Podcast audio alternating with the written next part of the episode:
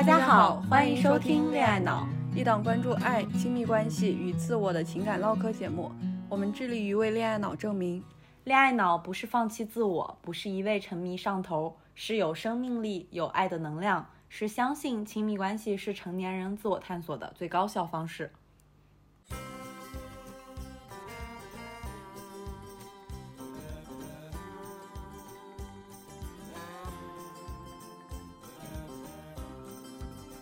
我是肖一，我是胡晓，我爱男孩，我爱女孩。我一直相信自己是个恋爱脑，我一直不觉得自己是个恋爱脑。我拒绝恋爱技巧，我依赖恋爱技巧。我是热乎乎的小狗，小狗天下第一。我是拧巴巴的小猫，小猫宇宙无敌。拧巴巴什么鬼？强行对仗。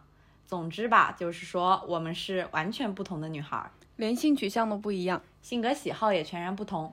但我们相信，恋爱脑不是一个贬义词。亲密关系永远是一面镜子，照出自己的问题和最真实的样子。我们期待和你接上恋爱脑的脑电波。Hello Hello，大家好，好久不见，我是小一，我是胡笑。我们今天想要跟大家聊的话题是：如果你在关系中，你已经是和另外一个人成为伴侣了，在你们的关系里出现了第三个人，要怎么办？以及一些可能出现的典型故事，还有。大家要在这些关系里如何去界定边界感，如何去界定自己该不该不舒服等等这些问题。无论大家是自己谈恋爱，还是说给朋友做情感导师，肯定都直接或者间接的接触过这种情况。一对 couple 在亲密关系里出现了可能影响感情的第三个人，这句话听起来比较书面啊，主要是因为我跟胡老师，我俩得。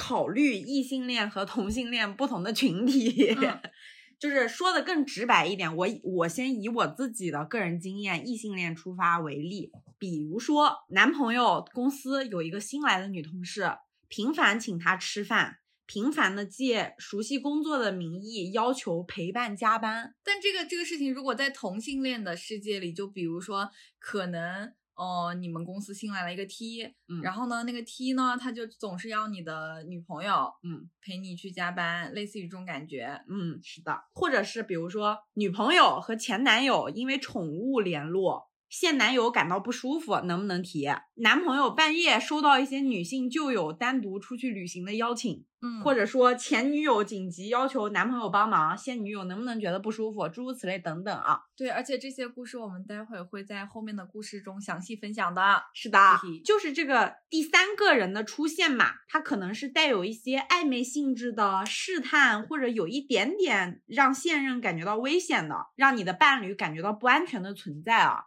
就比如说，可能他就是男朋友，他走神了，溜号了，或者是他可能做了某一个行为、某一件事情，maybe 没有把握好分寸，嗯，那导致你忽略了对方的感受，或者是产生了一些阶段性的关系之间的疏离等等等等。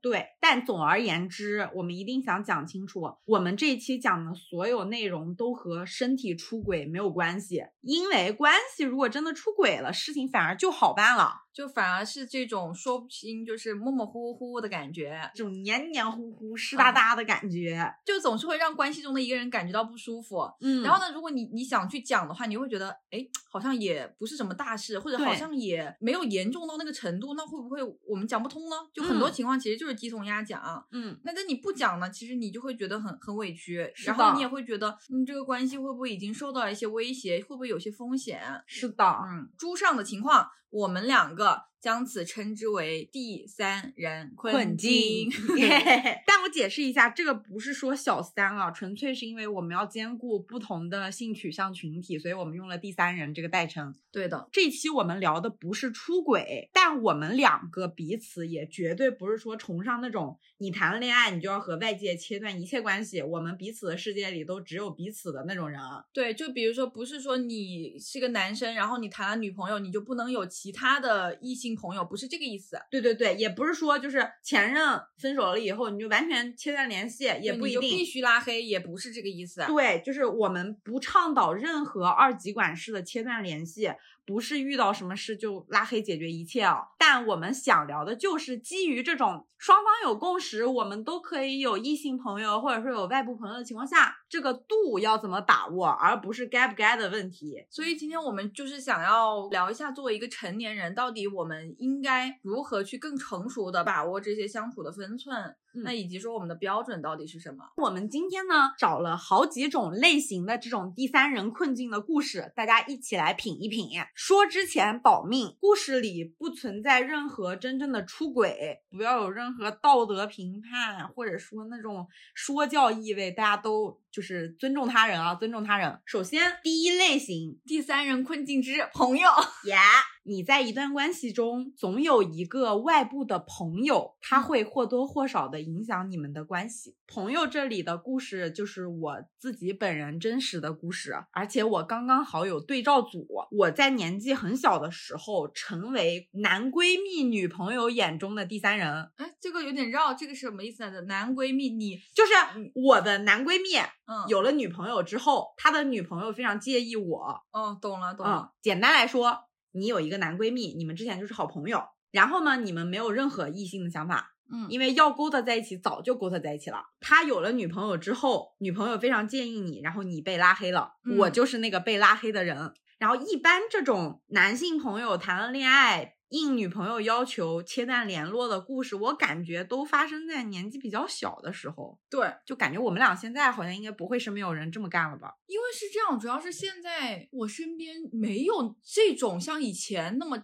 那么纯粹的、那么亲密的男性朋友，我觉得我跟各种异性的关系还是比较疏远。嗯，是的。但是以前可能我可以跟男性朋友睡一个酒店，就是开标间，嗯嗯，我们都不会干任何事。对对对对对，是的，是的。我感觉我小时候就是，我这个故事是这个男生是我的发小，嗯，然后他是我的初中好朋友，我们俩的友谊维持到大学二年级之后就是绝交了，我主动绝交的，实在是太难受了。大概是他从上高中谈第一任女朋友开始，那个女生就开始介意我，但是呢，问题没有很大。后来呢，我们上了大学，他又谈了个女朋友。因为我们是一个小团体，里面是两个女生，三个男孩儿，所以其实我跟他除了一对一的好朋友关系之外，我们大部分情况下是小团体行动的。嗯，其实你说这就很清白嘛。我们知道了他女朋友大概很介意，包括他的一些脾气秉性之后，我们大家都自觉远离。就是首先，我们从来不二人独自见面，一直团体行动。第二个是过去可能晚上晚了，我们两个女生各自回家，会让男生们送回家。后来我们都会两个女生自己回家，嗯，就不让送。第三个就是绝对不会发私信，所有都在群里说。哦，啊，就是我们会有这个自觉。因为你很怕惹麻烦，很怕给对方添麻烦。但即便我拉的这么清楚的界限，有一天他突然给我发 QQ，还是 QQ 的年代，说不好意思，我女朋友要求我把你拉黑，我不想她不开心，我还是要把你拉黑的。然后说那个你也把你 QQ 空间里面我给你的留言都删除吧，或者说不让我进你的空间，别让我女朋友看到了。我当时我就很。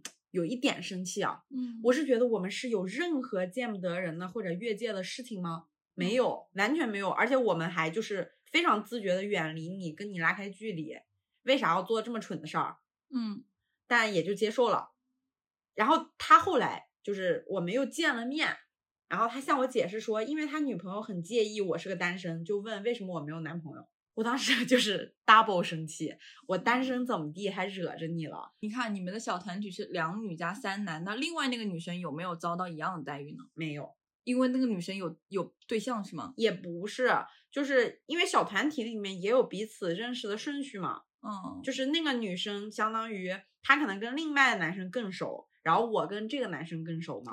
嗯，然后我当时就觉得算了。后来呢，是这个男生从上大学以后。因为女朋友加交新朋友加各种大家成长路上的各种分歧吧，他永远都选择了把我割掉，然后让我退让，我就觉得算了，就慢慢的就疏远了，大概是这么个故事。我之前有一个类似的故事，是高中的时候，我的一个男性非常非常亲密的好友，就是我俩之前一起就是骑摩托车在街上飙的那种朋友。嗯嗯嗯，他在高三的时候谈了一个女朋友，应该是大一的时候，就我有一天给他发信息，就发现就是发不出去了。哦，我这还说了一句呢。他对他没有跟我说，然后他就直接给我一个拉黑了。大概约在半年后，他就微微通过那个微博，嗯，私信我就说不好意思，因为我女朋友让我删掉所有女生的微信。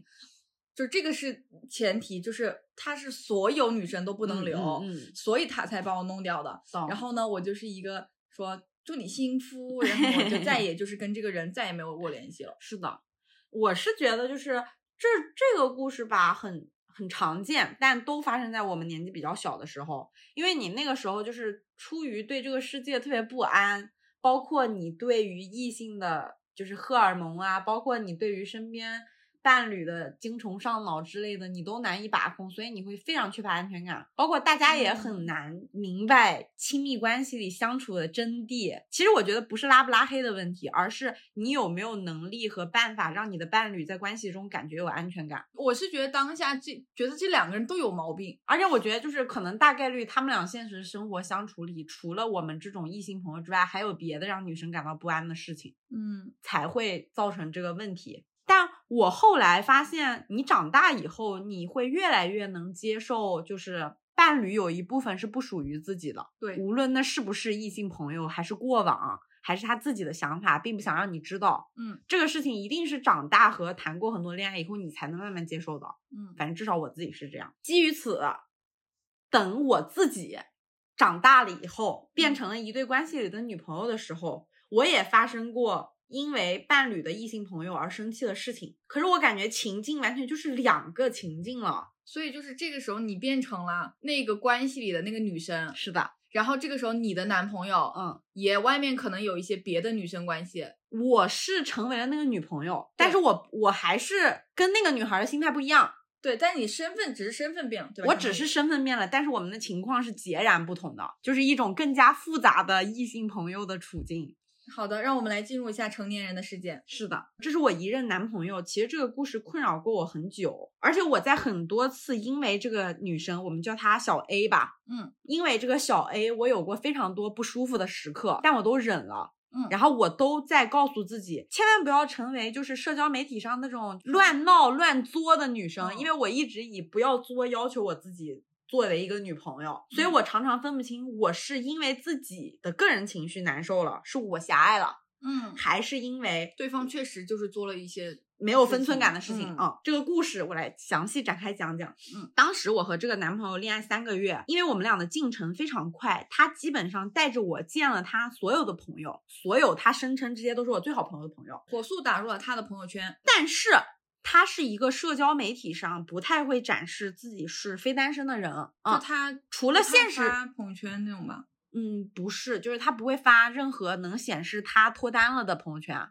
哦，但是他会发别的朋友圈。嗯，好的好的。嗯，就是你知道，这有一个悖论是，所有跟他关系很好的朋友都知道他谈恋爱了，但也很明确的是，关系很好的这些朋友跟他没有任何。可以发展的空间，反而有空间的都是那些并不知道你近况的人，因为他是一个就是异性朋友挺多的男生，嗯，而且我还和他的异性朋友们一起玩，甚至他的异性朋友们还会单独加我的微信，嗯，就是我们都处于关系很和谐的这个状态。有一次意外是我们三个月的时候，我去他家吃饭，然后我发现他有一个异性朋友是从来没有向我提起过的。他相当于我去他家吃饭的那一天晚上，我有别的聚会，嗯，所以我吃了饭我会离开，嗯，在我离开前，他告诉我今天晚上他也要出去吃火锅，跟一个朋友，这个小 A 就出现了，就相当于他晚上要出去前，他告诉我今晚要跟别人出去，嗯，然后呢，我也一直没觉得奇怪，你没有问是跟谁出去吗？我问了一下，然后他说，哦，是一个那个好朋友小 A。然后女生说之前没来得及介绍给你认识，然后我就说了一句，哎，我说哎呀，我都没听过这个人，嗯，就是有点奇怪了，对，其实本能，我的本能已经起来了嘛。他们两个单身的时候，因为住得近，多次在一起约饭，嗯，就只有他俩。然后恋他这个男生和我恋爱以后，他们也独自出去吃过饭。且从来没有过，就是说，哎，要不要叫上你女朋友这种意愿没有。但我尊重啊，我觉得也合理吧。嗯嗯。但是呢，他们两个第一次就是在我们谈恋爱之后去吃饭，告知我了以后呢，我就说那你去呗，去玩吧。然后他象征性的问了我一下，你要不要去？我说我有约了嘛，嗯，就没去。他们就去吃饭了。结果当时那个男朋友回来以后，我不知道他是神经大条还是故意告诉我，他说小 A 跟他吃饭的过程里分享了自己的恋爱近况，说嗯最近认识了一个弟弟，这个弟弟呢总是会做一些不合时宜的。就是看似是照顾他，但是给他添麻烦的事情。这个女生在聊天的过程里多次表示：“哎呀，你女朋友知道我跟你出来吃饭不会吃醋吧？”就是一直在点我。另外就是说聊了这么多弟弟，平时也约会了其他弟弟。走了一圈，发现还是你这样的同龄男生相处起来舒服。嗯，不觉得这个话奇怪吗？他就告诉你，我不想去揣测他是别有用心啊。我觉得他可能就是神经大条，就说了。啊，就啊，我现在对，但是你你很懂，现在你很懂，就是。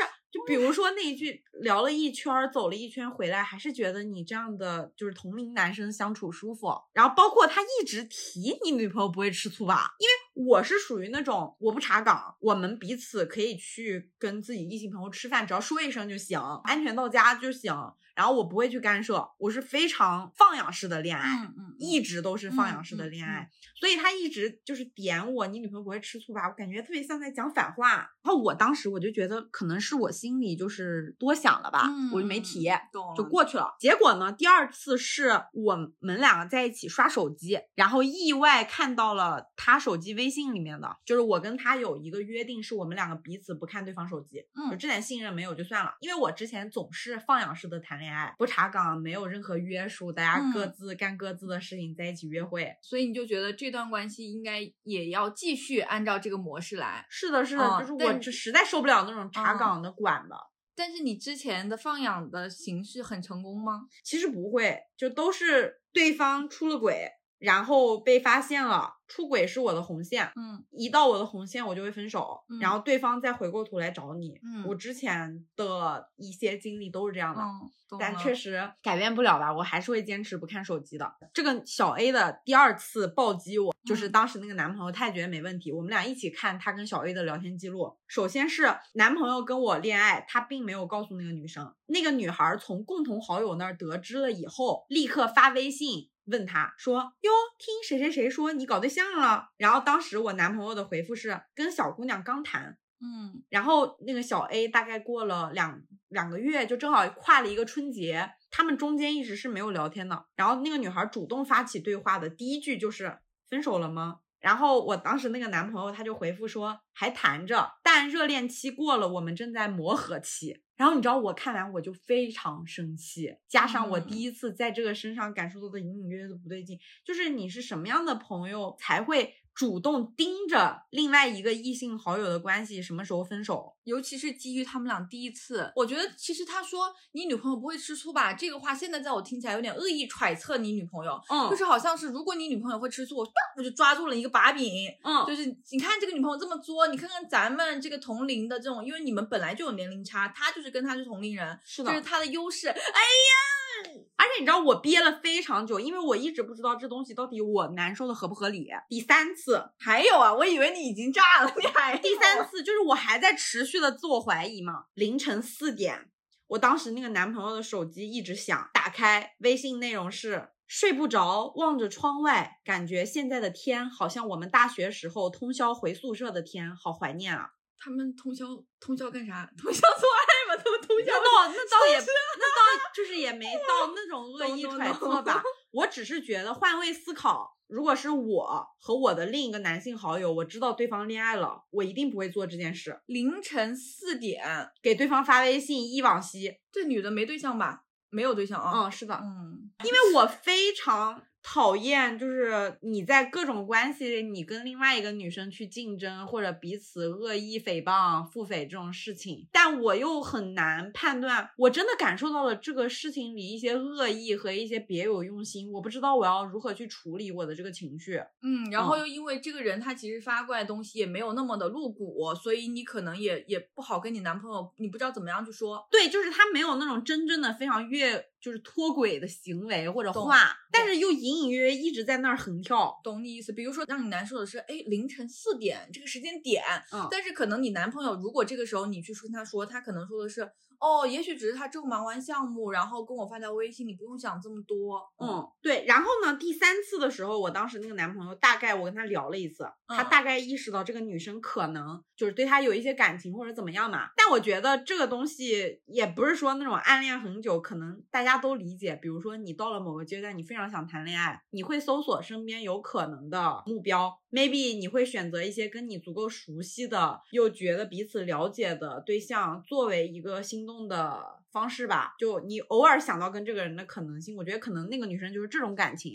但我理解这种感情，我自己 maybe 也有过，但换位思考，我不会这么做，所以我不舒服。关键的点是在于他联系的这个人是一个 unavailable，是一个有对象的状态。对，最后一次大爆发是我真的爆发了，嗯，就是很不开心啊。是当时那个男朋友他在做一个大项目，然后我们俩属于是就是各自异地了一段时间，他半夜三点发了一个自己工作的朋友圈。而且呢，我在他的工作里帮了他很多忙。当时那个女生半夜凌晨三点秒赞了他的那条朋友圈，因为我当时那个男朋友是个不太爱发朋友圈的人嘛，他那个项目他真的累得很辛苦，所以发了。呃，女生秒赞完了以后，我那个男朋友秒微信回复回复了私信，就是提给他发，就是找那个给那个女的发私信，对，说还没睡。就如果说前三次是我觉得女生可能有一些考虑不周全。分寸没拿捏好，或者说有一些隐隐的小恶意。第四次我真正发火，是因为我觉得我男朋友真的处置不当。嗯，我才发火的，我并不是对那个女生发火，我是对我男朋友发火。然后我就直接说，你为什么要半夜三点就是去私信，而且是在前置？我跟你聊过很多次，我对于这个女生不舒服。不管怎么样，就保持距离吧。然后当时那个男朋友他就说，我跟他又没干什么，而且你说的不舒服以后，我都没跟他见过面了。他觉得他已经处理了。嗯，结果呢，我又接着看，是女生说又睡不着，然后跟我当时那个男朋友分享自己的近况。就自己最近在做嘛呀，什么什么的，然后说了一句说，无论你做什么，我都会支持你。P.S. 又询问分手了吗？我多次表达过，这真的不是单纯的男女朋友交往，就是他总在释放一些让我感到不舒服的信号。我是一直到第四次，我觉得你为什么要半夜回复，以及对方明显的。查问你的恋爱状况的时候，你为什么会说自己恋爱的坏话？就比如说，我觉得女生或者我自己吧，我很多时候，比如说我关系出了问题，或者说关系有一些敏感的时候、磨合的时候，如果有一个外部的异性对象问我，我不管他是什么意图，我一定会试着去保护我的恋情和我的对象。对，就或者是他跟这个人关系非常的好，打比方，就像我们这种关系，嗯，可能你有时候会把你恋爱中的困扰跟我说，我觉得这种也能接受吧。对，嗯，但是。很明显，他俩不是这个关系，都没熟到那个程度。嗯，还要问你分手了吗？我就觉得很不舒服。但是我当时那个男朋友他就觉得，哎呀，这就是我的老同学啊，我如果搞在一起，早就搞在一起了呀。然后我都没有再见面了呀。就他反反复复就这一套话术，就是因为我们不可能搞在一起，所以我可以进行一些语言上的一些就是不作为。我觉得当时他让我气愤的就是已经很明确的信号了，尤其是他可能比我恋爱经验更多，他更敏感。他故意把这些不当一回事儿，那你跟他生气，你你你大生气了吗？对，就是第四次，我觉得他没有处置得当，我才说了。然后我当时就很明确的跟他说，你不作为就是一种释放信号，你在对方面前释放你在恋爱磨合期也是一种信号，你给了对方非常多灰色的解读空间。因为凌晨四点发短信那个事儿，他已经 get 到了对方可能对他有些情愫，在这个情况下，你如果还不立刻喊停，或者说适时的后撤一点。那你就是故意，结果他却在那个事情之后凌晨三点主动去发了私信，该死，嗯，该死。然后我还有还有故事是吗？对，另外一个也是当时这一任男朋友的故事。他还有另外一个女性朋友，那个女性朋友属于是已经离了婚。我那个男朋友他相当于目睹过那个女性朋友的每一任婚内出轨。那个女生是一个很典型的，就是传统漂亮中国女孩。享受非常多漂亮女孩带来的社会福利也好，或者异性的帮助，或者有点喜欢搞雌竞的，对，有一点喜欢搞雌竞的那一种人，所以他会通过婚内出轨之类的去找刺激吧，就是你能理解这个人物。作为自己出轨，嗯。嗯，她跟她的丈夫可能同时婚内出轨，但两个人就是也很爱彼此，反正就是一些老中人处分说不清道不明，自己处理不好的自己吧，嗯，诸如此类的。她在离婚了之后，知道我当时那个男朋友有伴侣的情况下，打电话说。嗯，很很类似啊。他说：“走呗，我们一起出去旅游呗。”他只邀请了我当时的那个男朋友和他两个人，双人旅游啊。嗯，双人旅游。哇！你知道一种熟悉的感觉是，他又说了一模一样的话。他说：“哎呀，你别告诉你女朋友了，不然他肯定会生气的。”这个你说，介于这个女生的背景，嗯，她一说这话，我就觉得她很茶，你知道吗？就是觉得她有很大的心机，比那个女生还有还有算盘的打。然后我当时的那个男朋友做出的反应是，就是他也感觉到不习惯嘛，因为他俩这么多年朋友，其实从来没有单独出去旅过游。主要是任何啊，除了闺蜜和和兄弟之间的单人单人旅行之外，其他单人旅行都很奇怪。对。然后他主动邀约，然后以及说你别告诉你女朋友了，你女朋友会生气的。你知道，我就一直有一种哑巴吃黄连，有苦说不出的感觉。就你被你你又被这个女的套上了一个是爱吃醋的女。对，我超级想拿一个大喇叭喊，你知道我的微信里有多少我当时那个男朋友的异性好友吗？大家还会约着我一起去聊天、滑冰、逛街。不好意思，我真的不是那种人。但你为什么老给我套这种帽子？就是虽然女生一直在变，我就是一直在忍耐我自己。我感受到了被查，可是我又很讨厌“查”这个词。嗯嗯，我觉得他在很厌女。嗯，我懂。但是我又能感觉到这些女生在做雌竞的事情，就是我一方面对于我当时那个男朋友黏黏糊糊、拖泥带水、处理不好这种事情的懦弱感到愤怒，嗯，感到失望，又一边对这些女生对我释放的那种若有若无，不知道是故意还是无意的恶意对拉踩感到不舒适。因为我很清楚，所有这些黏黏糊糊的第三人的困境，你唯一你在关系中，你只能怪你的伴侣，不要怪别人。你骂也就骂你的伴侣，因为一个巴掌拍不响，他怎么处理的，对方才会给什么样的反馈。这一点我还是拎得清的。但是我就觉得，你就别搞这种雌竞，就是关注一下这些拎不清、黏黏糊糊的人。这个事情就是你知当下就知道啊，在女生约的时候，对你男朋友主动告诉你的，对。但是很微妙，当时那个男朋友他告诉我，他没有说任何他的决定，他就只是告诉你现在有人约，他是当面跟我说的，就是他俩在我面前打的电话，打打电打电话说了，他疯了，嗯，然后打电话的时候，然后我当时那个男朋友他就是说啊，那你喊上谁谁谁呗，就是共同好友，咱一块儿去呗，嗯，对方女生这个就叫小 B 吧，好，小 B，哎，别别别，no no no no no，像骂人，小小 D 小 D 小 D 小 C 不行吗？小妹，小妹，哎呀，不好难听，小兰吗？我不要新一，小兰不能，小 C 惹你了是吗？啊，小 C，小小 F，小 S 吧？哎呀，不行，啊，这个女生，旅游女生，嗯嗯，小吕，嗯，小游吧，小吕，你叫我叫吕，小吕，小吕。比如说我当时那个男朋友说了，你叫上共同好友谁谁一起呗，嗯，然后这个小吕会说啊。嗯，他没有空哎，就是他会直接否认掉这个 option，懂懂，就是我目的性很强，其实我就是骗你，他没空。嗯，而且当时我和那个男朋友在一起那一段时间是他经济状况不太好的时候，因为我平时文娱生活还挺丰富的，我会舍得花这些钱。嗯，但是我当时考虑到这些，我会主动说，就是我们最近不要旅行啦，诸如此类等等。他也没有任何主动的意愿说要跟我去旅行。结果却因为一个异性好友这么有意图的，就是很奇怪的邀约，他不做出拒绝的反应，还要来跟你讲。然后对他是那种模棱两可的跟我说，他也不说说我一定会和这个人两个人一起去哦，嗯，但他也不说他不去。其实有一点像他把这个事情扔给我试探我的态度。对，但是他其实是有点想去的，因为如果他不想去的话，应该会直接说。哦，我不好意思，我最近就是不想去，那这个事情就没后续了。嗯，但他说的是你要不要问一下那个谁一起？那他其实就是想去，但他又怕这个事情会不会造成你的困扰，或者是怎么的？对。然后你知道我当时我生气的两个点嘛？第一个最大的点就是为什么你听到了别人在说你女朋友的坏话，而且给他套一些莫须有的罪名，对你不会出来维护他，因为当时的那个人他非常了解我的性格，我是很 open 这些事情的。可是他一而再再而三的容忍别的女生给我套莫须有的罪名，我很不舒服。他其实当下应该说，我女朋友才不会呢，女朋友其实对很大方，然后什么什么的，。第二个就是我说过我想去哪里，或者说我有旅行计划，或者说我提前帮你考虑。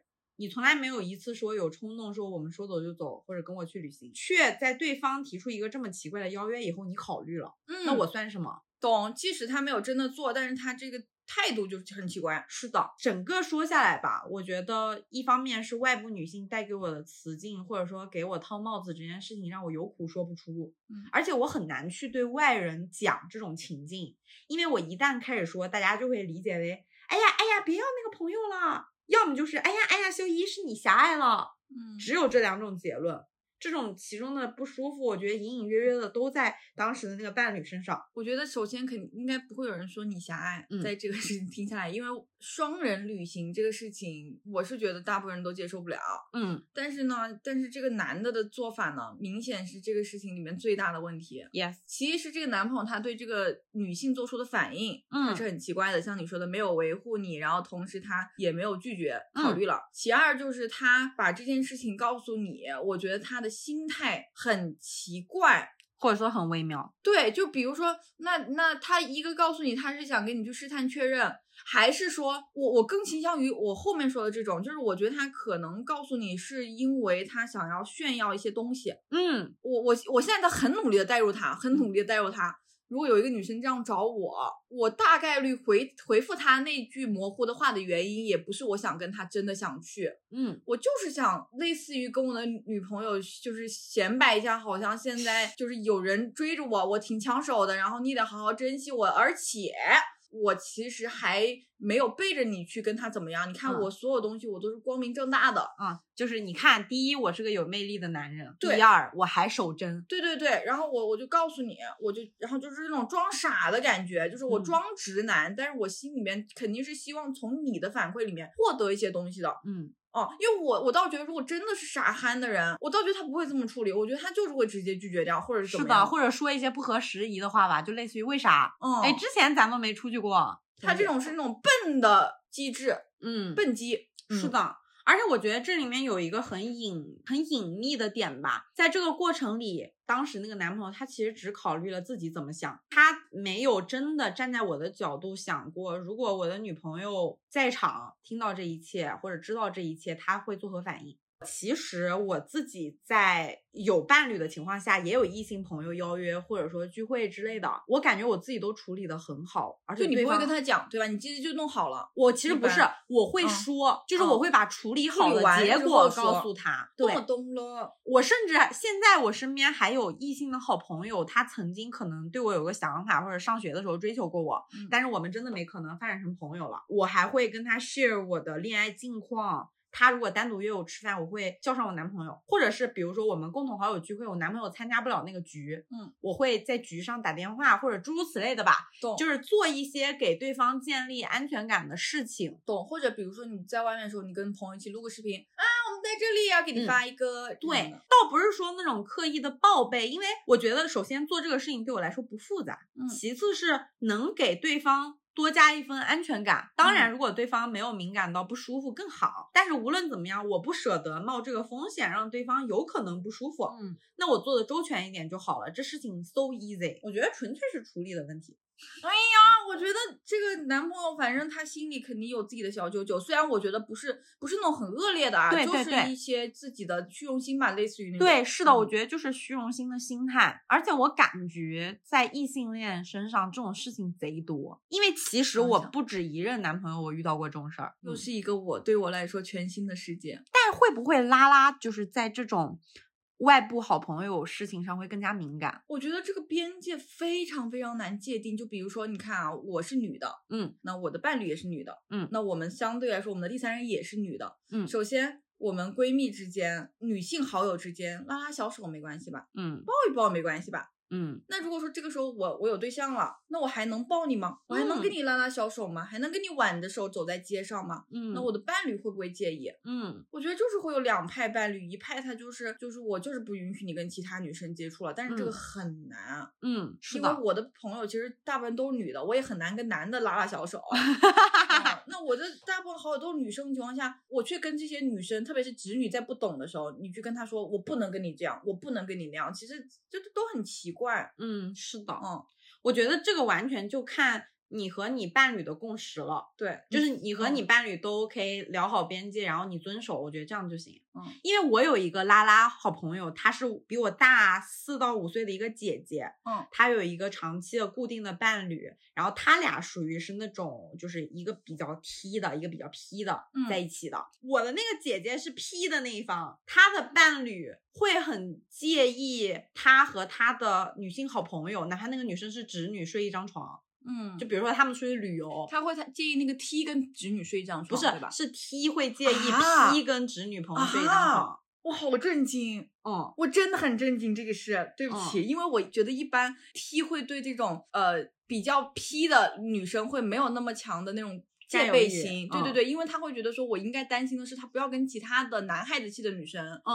嗯，对，很很惊讶。对，然后我那个姐姐就曾经问过我这个问题，她说：“你觉得我这种 lesbian 能跟直女睡一张床吗？如果我有伴侣，你怎么想？我来听一听，我我听听，我好好奇。你知道我人生第一次就是有这个视角，这个之前是我的盲区，因为我很想当然，嗯，因为我觉得对拉拉来说，你们是伴侣的话，其实你们之间感情更纯粹，因为你们。”跟性别无关，你就是爱这个人嘛。嗯，那我跟其他人纯粹就是好朋友啊。如果我伴侣要求我是个 lesbian，嗯，然后我不要跟别的直女睡一张床，不要跟我的那些发小好朋友睡一张床，我真的会生气。我觉得这件事情在于你双不双标。我是一个清清白白，非常给你安全感，什么都告诉你，带你见我所有直女朋友的这么一个伴侣。在这种情况下，你只是因为你自己没有想明白的事情要求我。有点过分，有点伤害我的朋友感情。尤其我还是一个非常喜欢拥抱、喜欢贴贴的人，我有点不行。你嘞？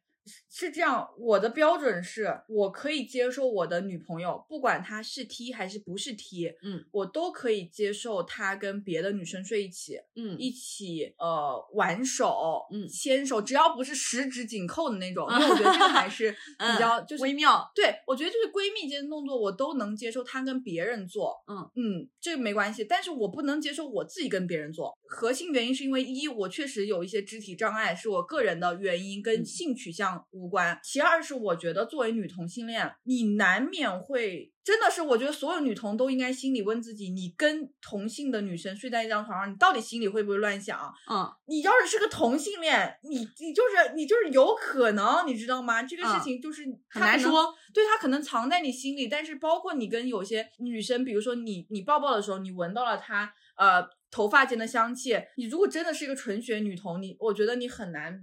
很难不乱想，纯血女同可还行，就是你会心里那么一小小的那个自己反思。所有女同现在在听的立刻反思。那我觉得事情很简单了：第一，问心无愧；第二，充分沟通；第三，尊重对方。问心无愧这一点，我觉得是 lesbian 这种最微妙的。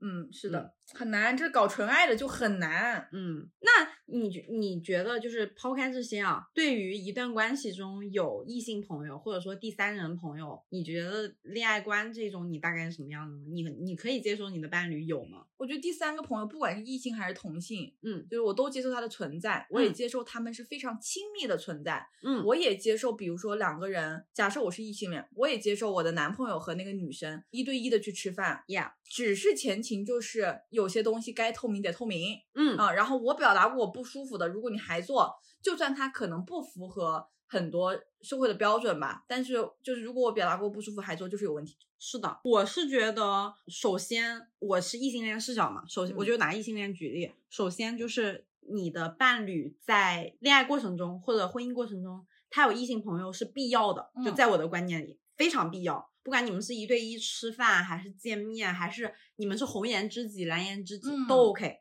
原因是我很恐惧伴侣把对于女性的所有想象压在我身上，嗯，这是不可能完成的事情。比如说，你可能希望看到一些就是很棒的女性工作者，你觉得工作场里的哪个女的好帅、好飒，我很 respect 她或者仰慕她，这很 OK 啊。你回家就不会再期待你的伴侣他是一个事业逼、非常牛逼之类的，就是对于异性的全部想象投射在一个人身上太可怕。同样的翻转。就是女孩，你也不必期待你身边的那个男性，他兼顾所有你想象中的男性样本，这很难做到。嗯，你也就不会发生一个人总是在指责另一个人的这种情况，而且你们会更平衡嘛。很多时候，异性朋友是能给你的伴侣提供很多吵架时候的视角的。我有一个关系很好的男性漫画师朋友，他跟他女朋友吵架、吵大架、激进分手的时候，他都是。我们两个聊天，他才能真正的从我这儿知道他女朋友是怎么想的。我觉得这非常互补，但问题就在于那个度和这个过程里，你感受到有没有越界行为，你要适时的出来保护你的伴侣，拉好后撤的距离，这很重要。我觉得这个东西不是报备的问题，不是透明的问题，而是身为当事人你怎么平衡，一边是你的伴侣，一边是你的异性朋友的问题。听起来有点难哦。嗯，我觉得很难。嗯。也不难，是，但是我觉得，如果这个人当事人他的心里他是向着自己伴侣的，或者向着这段关系的，以及说，当然朋友当然也很重要，就是他是为善的，嗯，是不是这件事情其实也可以处理好？是的，但是他要纯洁的为善，不能有一点点那种小小的心里面其实就是目的性啊，呃，抱有一些小侥幸。他一旦有这个心态，就变质了，对，他就不行了，就不对了，可能是这样，可能是心态的纯洁度。走出你控制的走进你安排的战局，我没有坚强的防备，也没有后路可以退，想逃离你布下的陷阱，却陷入了另一个困境，我没有决定。输赢的勇气，也没有逃脱的幸运。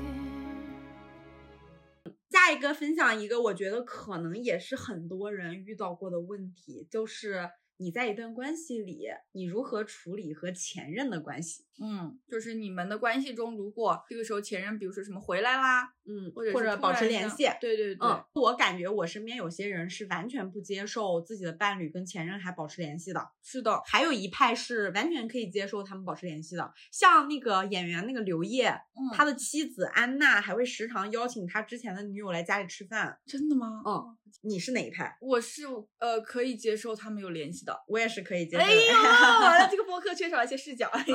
但大家可以分享啊，我其实有问过我身边非常斩钉截铁的，就是不能有联系的人。我问了一个 gay，问了一个异性恋的女生，他们两个都是或多或少受到过伤害，就是是不是对象最后跟前任跑了的那种故事啊？有那种？他们不是这种啊，他们就是人不能比，他们可能是后来的那个人。然后他们持久的感受到自己的现任身上有前任的影子，嗯，然后包括前任频繁出现在他们的生活里，太痛苦了。像那个 gay 的朋友，他伴侣的前任，因为他伴侣搬来了这个城市，嗯，刚工作没多久就分手了，嗯，就是相当于重建了自己之前好多年在别的城市的生活，嗯，然后他伴侣就很抱歉，嗯，所以就总是有联系，总是帮忙。总是见面，然后那个女生是因为她男朋友就是到了想结婚的年纪，找了一个他，但是心里一直有一个白月光，因为分了手，所以永远是白月光，自己是在身边的那个人，就永远只是柴米油盐，很伤。但是我突然在想一个事情，就是前任，嗯，和约会过的人，嗯，他是一个概念吗？在这件事情的讨论里，不是，我觉得不是。嗯，不是，前任会更深重一点嘛？我因为我刚刚听你在讲，我曾经经历过的对象，他们都是跟前任没有联系的。嗯，然后我甚至其实我有时候吃醋会吃醋到那种，我记得我之前的有一任对象，他的约会对象出现在我们的周围，嗯，我会把那个人用我的物理的攻击去推开。因为他俩本来马上碰一起了，嗯，然后我会把，就像，我把我的那一任对象挤开，我说你俩远点，很直接，很喜欢。所以我现在在想，那如果说这我都不能接受，那我可能还是不能接受跟前任。听听下面我找到的这个极致的故事吧。好的，这是我的一个朋友，女生朋友，我们叫她小美。好的，小美出现了，不是小 B C A 了。小美出现了啊！这个故事大家做好准备。这个故事的主题可以叫做一个对你的人生有影响深重的。前任谁能不害怕呢？就是好像像那个，好像那个十年前那种故事会的感觉。故事发生在 long long ago，是这样的：小美她和她的男朋友大概有十岁的年纪差。她的男朋友我们叫他小坤吧，好小小帅吧，小帅吧，小帅小帅，小美的小帅。小美她比小帅小十岁。小美有一个谈了八年的初恋男友。小帅有一个谈过六年的比他大八岁的女朋友，嗯，一个年上的女友。他们两个人彼此之间是透明所有的过往恋爱故事的，嗯。啊，他俩也都是恋爱观是一致的，就是需要向对方坦诚自己过往的经历，因为他们都觉得我现在在你眼前是什么样子，是有过去前任的影子的，就是这这是一对非常理性成熟的 couple，嗯，懂。但小美的男朋友就是这个小帅啊，他的那个女朋友比他大八岁。小帅其实当时已经三十多了，相当于他的那一个大八岁的前女友已经四十加了。这个女朋友呢，她有谈过三任恋爱，三任男朋友都谈了六到八年不等，就是一个长跑冠军。但是三段恋爱都以失败告终。所以这个姐姐她四十岁之后，她就放弃了恋爱结婚的这个选项，准备一个人独身。他们两个人有共同养的小狗，因为这个狗会保持，比如说三个月或者半年见一次的频率。故事到这里都很正常，小美跟小帅也彼此透明，心知肚明这些事情。关于小美呢？那个谈了八年的初恋男友，我们后面再说，可以做对照组。嗯，先说小帅，他们两个人一开始都很正常。事情的起因是小帅又要去看狗了。嗯，在两个人在一起之后。小美欢欣鼓舞的欢送小帅去看狗，以及担心小帅会心里介意啊什么的，说了非常多，就是安慰他以及不要担心的话。对，就是这事儿很正常。换来是我，我可能也会想去看小狗。这个故事听起来有点像是，就是这两个人有个孩子，嗯嗯，离婚家庭，对，很像离婚家庭有个孩子，只是变成了狗。谈恋爱谈了太多年，然后是狗，而且这个女朋友。呃，是出现在小帅刚毕业那几年，就相当于小帅刚毕业那几年，从学校进社会都是这个大八岁的女朋友陪伴的。哦，哦，而且又有年纪差嘛，差十岁。然后小美呢就送她男朋友去了看狗那天呢，其实两个人都比较敏感，就是小美一直疯狂的在微信上说没事儿没事儿，那真好真好，给积极反馈。小帅们也积极的在微信上 update 自己的现状，比如说要出门啦。发张对镜拍，看到小狗啦，发一些小狗的视频，然后小狗动态，然后很可爱，诸如此类等等。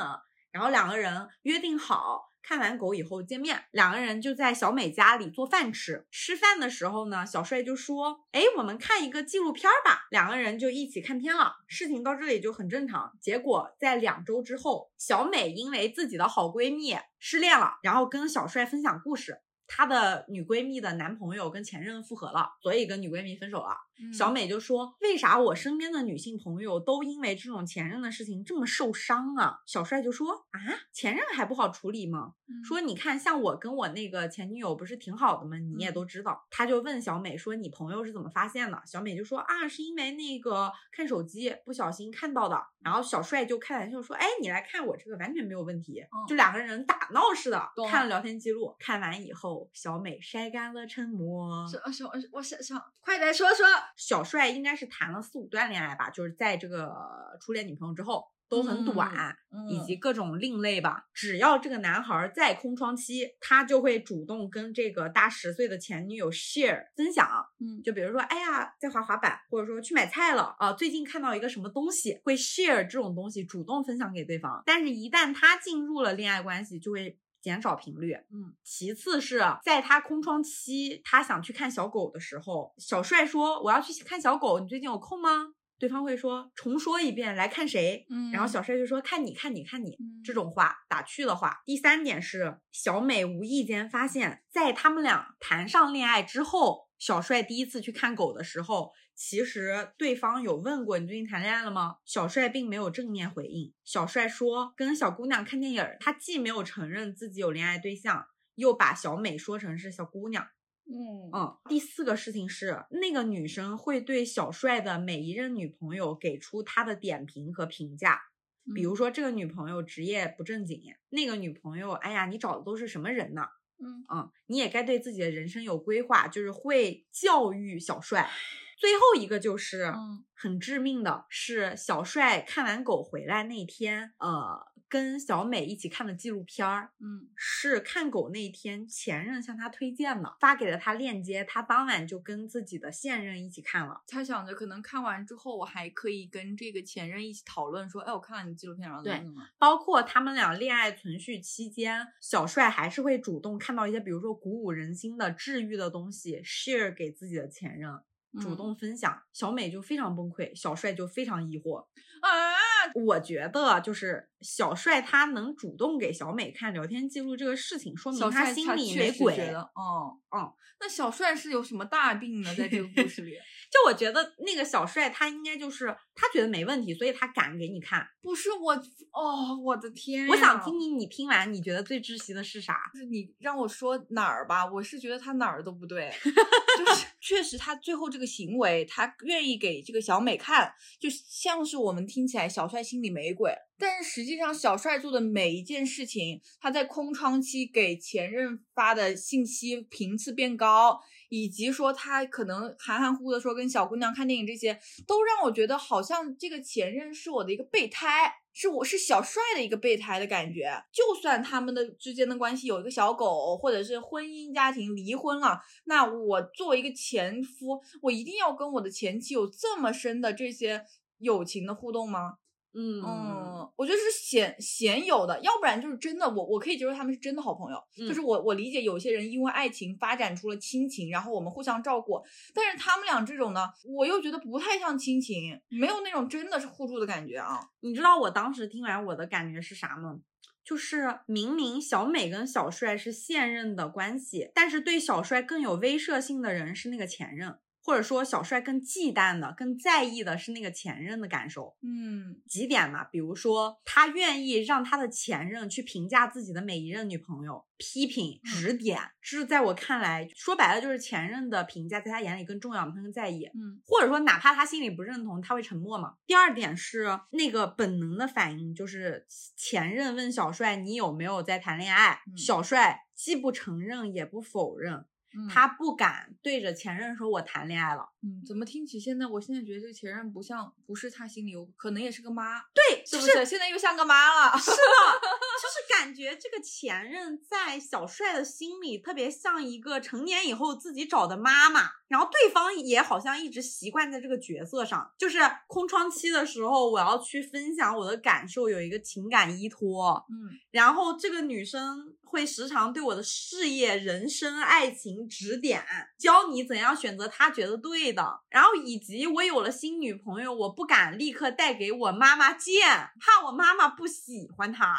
诸如此类吧，然后你知道，另外还有个窒息的，就是小帅虽然 update 了他那一天去看狗的行程，但是他隐藏了部分内容，比如说是那个前任开车来接的他，他没说，以及前任开车来接他，让他走路边买花儿，他也没说，就只是让他跑腿儿吧。但小帅也没说这两件事。然后小美当时就非常崩溃，然后跟小帅说不明白，因为小帅就觉得我跟他不会旧情复燃。小帅的点我现在听懂了，嗯，就是因为我不会跟他旧情复燃，所以你就没什么好担心的，所以我可以做这些事情，我可以跟他打一些擦边或者越一些局。对，或者他觉得都这都不算越矩吧，这就是正常的。其实其实我觉得对于小美来说最窒息的就是这事跟出轨没关系，跟旧情复燃没关系。我觉得就是第一个，小帅更在意前任的感觉，他或者说忌惮；第二个就是那个主动的分享欲，我觉得分享欲非常吓人。你刚刚在讲说他们总是发，包括这种奇怪的，可能有点母子关系的感觉。我当下是觉得，是因为这个女生比这个男生年纪大，且这个男生刚毕业的时候几年就遇到这个女的，所以他们在这样的一个社会形态中，这个男生逐年对这个女生产生了这种病态的依赖，他需要一个这样的精神支柱或者习惯。对我觉得就是这种习惯很吓人，因为这种习惯对现任的小美来说很吓人。对，但是呢，如果是这样分析的话，这个分享欲就有理由，它只是一种病态的依赖，我对一个女性的病态依赖。嗯，那问题其实就来到了。OK，小美，你理解了这一些，那你还能接受吗？你会不会不舒服？其实我觉得就来到这一点了，接受不了啊，姐，小美姐不会不会接受了吧？小美姐，小美姐后来就没再说啥了。但是我觉得小美姐应该还是持续很介意的。其实说白了，我我是觉得这种情况下有一个非常不公平的事情，这已经不是爱情的事了。这已经是你的人生中有一个对小帅来说更加意义深重的人，他像一个后面无论来多少个人都无法跨越的大山，那只看后面来的人心心不甘情不愿，还是心甘情愿的去爬。可是我觉得，就算后来的人愿意心甘情愿去爬你这座大山，你作为现任，你应该允许对方伤心哭或者喊或者说不舒服。但是你知道，当时小美跟小帅，小帅就是觉得小美无理取闹，我跟他不会旧情复燃，你为什么要闹，或者说为什么要不开心，你就不能。开开心心让我去，开心让我回。他完全不试着站在小美的角度去理解这件事情多吓人。小帅如果换位思考，小美有一个这样的八年什么男友呢？可能没到这一步，没换位思考。就是那句话怎么说来着？就石头没砸自己脚，谁都觉得不疼。就是站着他不腰疼了。然后小美跟小帅其实就着这个前任的事情聊了非常久。然后小美好像一直在意的就是这个分享欲、这个主动以及包括这种依赖、这种习惯。小。帅就一直理解不了，但是他唯一就是还值得保命的，就是他好像还是努力的，就是拉远了距离，比如说降低了去看的频率等等。是小帅后来问了自己的另外一个朋友，男性朋友说：“我这样到底为什么小美总生气？”总伤心，然后呢？小帅的朋友很聪明，他可能没有理解小美的想法，他是站在男生的角度，但是他给了小帅一张截图，那张截图是自己的妹妹发来的话，聊天如下：哥哥对妹妹说，妹妹，如果你的男朋友总是去看前女友的狗，你什么感觉？他说的很粗暴啊。然后妹妹回答说，到底是去看狗啊，还是看人啊？狗还记得他吗？狗还记得。然后说。半年一次有点久吧，一周得了。那个男生就把截图发给了小帅，说：“你看，这就是正常女生的反应。”然后小帅其实是在这种极端情况下，他才理解说小美会生气，正常女生都会生气。虽然他的好朋友并没有理解小美的想法，但却间接帮了小美。哇，男的都这样吗？对不起啊，我现在很疑惑。对我也是，我当时就觉得好粗暴，怎么能不理解呢？就是这个事儿挺大的，嗯嗯，然后他。他不理解，然后也不尊重。比如说，就是有的时候，我我其实很多情况下，其实我会觉得对方有一些 over，有一些不懂的。嗯，但是咱们就是主打一个先做再理解吧，就是主打一个先这个拥抱一下吧。对，然后在那个男性朋友的帮助下，就是小帅好像才认真考虑了这件事情，他自己主动去跟小美解释了。你听完，你肯定会觉得，哎。又无奈，小帅一直对那个前任是保有抱歉的，因为他觉得自己是那个对方不婚不育的终结者。我觉得也太拿自己当回事儿了。对，太我的妈呀，这话说的，就是他一直觉得很抱歉，他耽误了那个女生。嗯，因为他觉得如果自己想的更清楚，或者早一点分手，也不至于如此。嗯，他觉得自己那个时候年纪小，没有处理好这一切。嗯，他感到很抱歉。嗯，所以总是有很多心软。然后你知道我听完这个故事，我就觉得很多时候，第一，你真没那么重要；第二是，如果你真的对对方感到抱歉，请给一些实际的帮助。对，就是娶她，对，要么娶她，要么给钱，要么对方困难的时候帮忙，给钱不错，对，嗯，很有道理。以后就是这样，如果男朋友只说不做，就拿这个抨击一下，就是我觉得还有一个就是。你自己的抱歉，你要自己处理好。你不应该拿你现任的心去弥补你自己的遗憾。你是一下一下往现任的心上去刮刀子，然后弥补自己的那个浅浅的遗憾。其实有可能在这个故事里面，前任也好，小美也好，都没有那么依赖这个男生。然后他自己从头到尾在感动。嗯，我的直观感受啊，是的，非常对。这个这个小帅不太行，我就是觉得小帅完全没有处理好，就是你黏黏糊糊的。情绪，你湿哒哒的这些情绪，你需要杀伐果断的解决好。而且我觉得他在这个过程里不尊重小美，就是那个跟小姑娘看电影。反观，我觉得这些事情极其简单，因为这个故事妙就妙在小美也有一段谈了八年的初恋。好的，所以让我们来听听小美是如何处理这种事情的。小美跟小帅刚谈恋爱没多久，她八年的前男友就通过同学聚会见到她，在酒桌上 KTV 那种环境里整了一些忆往昔的东西。然后你知道，就是同学聚会搞真心话大冒险之类的，搞一些非常无聊的，类似于我最喜欢的还是你那个前任的男生，有一些情绪的泛滥。我觉得小美的处理就非常的利索，干干净净又简单。嗯，我来听听什么情绪的泛滥。首先是那个前任在饭桌上当着同学面说：“哎，其实我最喜欢的还是你。”一点也不动人，很尴尬。喝多了吗？没喝多，没喝多，就是故意的。他不是个死吗？就是情感泛滥嘛。嗯，挺飘，嗯，挺飘。然后小美就很自然啊，她就借助身边的就是共同的女性好朋友，嗯，那女性好朋友给她接一句，就是哎。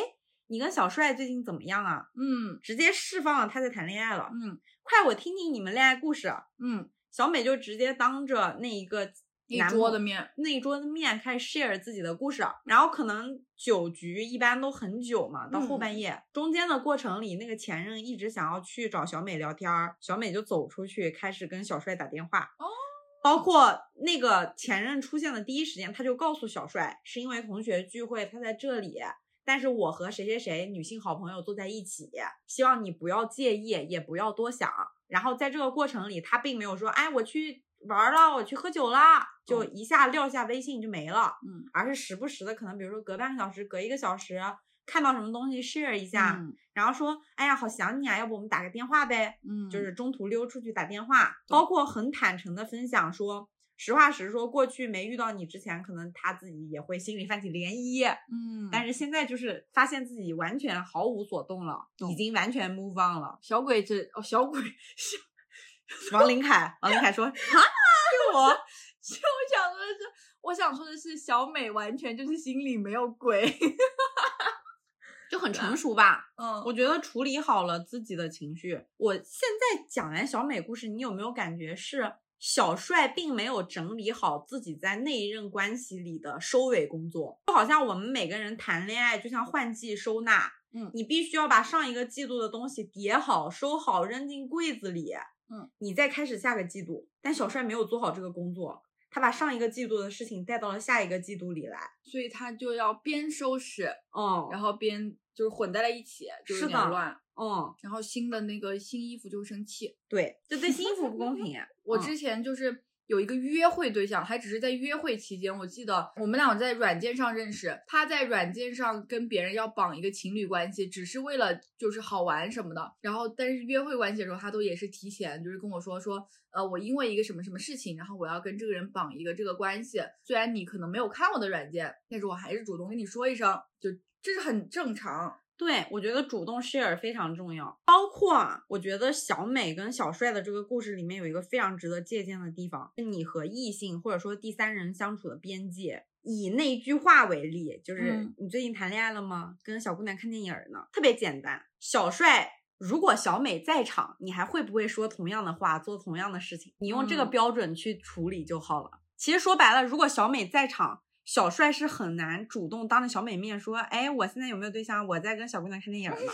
他肯定会说，啊，我跟我女朋友看电影呢。就包括如果你女朋友在场，你还会不会主动分享一些感动你的话，或者分享你的滑板视频？这个标准太简单了。所以当女朋友如果在身边的时候，她不敢做，其实就是代表她可能之前做这些行为是一些小小的，反正就是没没把握好这个边界。她知道有可能会让对方生气，嗯，但抱着侥幸心理不让对方知道。我们除了要讲恋爱要好好收尾之外，其实还有一个我们想探讨的就是，你到底要不要让你的现任的伴侣知道你过去的所有那些约会也好，或者是你的各种深度关系？嗯，你是怎么觉得呢？我的观念就是肯定得知道，嗯，因为我觉得让对方知道，是因为对方可以更好的了解我，嗯，然后我知道他的过去，我也可以更好的了解他，嗯，我是基于这个理由。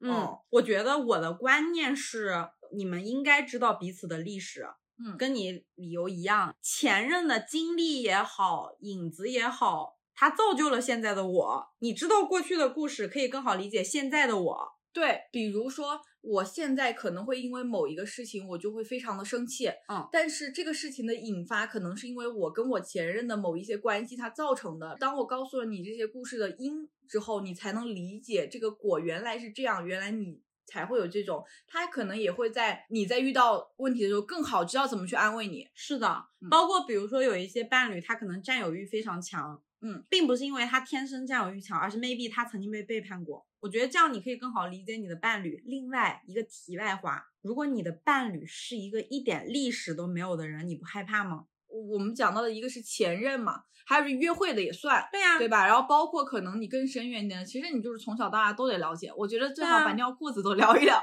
就你越了解这个人，越应该知道他的过去啊。我心里特别好的谈恋爱是那种，你特别像在回看一部电视剧，它还在连载中，maybe 你是连载中的进度，但是你一直在通过各种细节、各种你们的沟通，还有他一些小物件啊，包括一些曾经的影子，追踪到过去的他已更新完的那些内容是什么，然后你才会更好的继续连载，很不错，很浪漫。对，但我觉得还有一个小 tip 就是。你观念是这样啊，但在实际操作的时候，我一个比较鸡贼的，嗯，我会先在恋爱前期问对方，你是那种你想要我们彼此 share 一下过去经历吗？确认了对方跟我一样想，我才会说，因为我觉得有些人是观念很先进，但自己的接受能力未必能到。我 我就是那种接受能力未必能到，因为是这样，就是我最近正在一个约会中，哎，恭喜胡姐，约会中，然后。我跟这个人也是在聊天，我们聊到了我的过去，我跟他讲了，他也可以接受听。然后呢，他就说他也想跟我聊。我说等一下，我没准备好。然后我就拖到现在还没聊。嗯，是的，因为我觉得我自己也遇到过那种观念彼此是 match 的，但是我说了很多以后，对方会觉得哇，我怎么会这样？包括对方会横向比较，为什么过去我会做那些事情，现在我不做了，确实很难，很难面对。大家或多或少都有一些些小小的占有欲嘛。我特别害怕自己听了之后吃醋，然后包括你，你像你说那种横向对比，嗯，或者是，或者是我会担心自己做不到像对方那么好，嗯，就各种吧。包括他们做过的一些浪漫的体验，比如说，呃，他们可能打过野战，然后呢，我又接受不了打野战，那是不是他就这个？回忆就没有办法被我覆盖啊！我就会觉得，就是我会有这种担心。真的，我们两个我就非常精神恋爱，你真的，你每次举的例子都语出惊人。我以为要上来说一些什么海枯石烂、浪漫、风花雪月，给我野战。真的，我我是觉得这些例子是比较就是直接的，就是比较 清晰的。如果我去讲一些，比如说他因为谁哭过或者怎么样，就是这些东西，我就。就我们很难去理解嘛，我很理解啊，我很在意这些。就是他曾经为一个人落泪过，但不会为我落泪了。OK fine 啊，因为我我其实有时候我能理解，比如说我年纪很小的时候会因为一些小小的点哭，长大就不会了。嗯。但我真的觉得，就是前任这件事情是一个有历史的，至少对我来说，一个有历史的伴侣让我觉得更安全、更好的了解他。但所有的交底一定是要建立在你们双方都觉得我准备好了，或者你们就设置一个那种限时聊天，这一个小时聊这件事，聊完所有人都得保，两个人都得保证我忘掉。我我的我给大家的建议是，最好反正是在两个人面对面的情况下聊天，就是不要比如说打电话忽然聊到，不要这种，对，就郑重一点，对，郑重一点的抽一个时间，然后两个人去聊，这样的话你可以更好的察觉到对方的情绪。哦，还有一个，我觉得是我自我自己的困境，我觉得我现在已经走出来了，是我们老中人太爱做比较了，就是那种所谓的卷吧。你万事万物，你都习惯于去比较，我要成为那个 the best 或者 the one。但问题就是，此时此刻当下那个人在郑重的对待你，你在郑重的对待他，OK 了，不要比。因为你永远不知道那个人过去是在什么样的情境下，他们一起经历了什么才做出了那件事。对，你们是完全不同的样本，不同的剧本，不要比。就是你悬疑片儿，你非要我给你插一个什么浪漫文艺走故事剧情的，或者你悬疑片儿非要强行加喜剧，不尴尬吗？嗯。人家是喜剧，那你就悬疑；人家悬疑，那我就爱情。反正是各有各的题材，不要硬融。实在你要比，你其实你怎么也比得过，因为你是现在时，对吧？对方都是过去时，你你没得可比性啊。对，关注自己前任，我觉得我们就大概聊到这里。但我自己是觉得前任和朋友这两种关系的第三人，大家都非常有话说，很想听大家的感受啊。driveway. Wake me up and I just can't